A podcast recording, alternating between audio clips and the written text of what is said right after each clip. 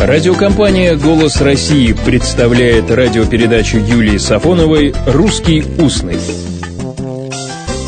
Здравствуйте! Вам знакомо чувство воодушевления, страстной приподнятости, состояние напряженной восторженности, возбуждения, энтузиазма, вдохновенная целеустремленность?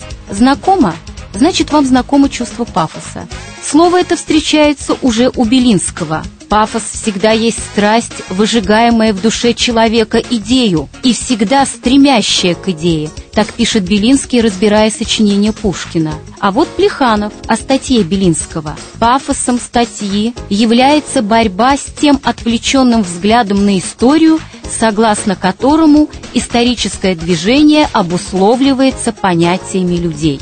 Здесь пафос, сущность, основная идея, направленность. В словари слово «пафос» попадает только в 1859 году. С пафосом говорить, говорить с воодушевлением, жаром, начала, начал. Именно так. С пафосом рассказывать о своих победах. А вот прилагательное, образованное от пафоса, пафосный, совсем молодое слово. В словарях с 1959 года. Пафосные статьи, пафосные речи, забота без пафосных слов – пафосные тексты русского рока. Но вот как понимать в русском устном такие выражения? Пафосные ночные клубы, очень пафосное кино. Подскажите местечко, чтобы не пафосно, или пафосная корзина с розами, пафосная недвижимость и даже бампер пафосный. Или объявление «Проводим презентации от пафосных до хороших». О каком пафосе, о каком пафосном идет речь? В каком словаре искать ответ? В интимно-обывательском, в подоплечном, как называл такой словарь Михаил Евграфович Салтыков-Щедрин. Знаю, например, пишет Щедрин, что независимо от клейменных русских словарей в нашей жизни выработался свой подоплечный словарь, имеющий мало сходства с клейменными. И представьте себе, что когда речь идет о выражениях еще не утвердившихся, новоявленных, то я положительно предпочитаю последний первым – я инстинктивно чувствую, что клейменные словари фаталистически обречены на повторение задов. Но, к счастью, рядом с клейменными словарями существует толковый интимно-обывательский словарь, который провидит и отлично объясняет смысл таких выражений, перед которыми клейменный словарь стоит, уставясь лбом в стенку. Вот к этому-то неизданному, но превосходнейшему словарю я всегда и обращаюсь, когда мне нужно вложить персты в язвы. Не будем обсуждать прилагательное клейменное.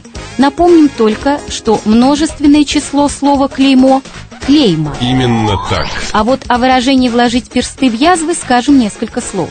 Выражение это устарелое, книжное и значит следующее. Не доверяя другому, самому убедиться в чем-нибудь на опыте – Выражение из Евангелия. Апостол Фома, когда ему рассказали о воскресении распятого Христа, сказал, что не поверит, пока сам не вложит перста своего в раны от гвоздей. Ну, а мы попробуем на опыте убедиться, что пафосный сегодня имеет и значение вычурный, с выпендрежем, извините, с вызывающей роскошью, на показ, показушный. Давайте проверим. Презентации от пафосных до хороших. Пафосные это не просто хорошо, это шик, блеск, красота, вычурность. А хорошие это все как всегда, без роскоши, без показухи. А если говорить о словаре обывательском, то иногда и он не помогает. Вот, например, никак не могу подобрать синонимы, не могу перевести на русский устный выражение «административный ресурс». Моих языковых ресурсов не хватает. Всего доброго, добрых слов и добрых встреч. «Русский устный» – программа Юлии Сафоновой.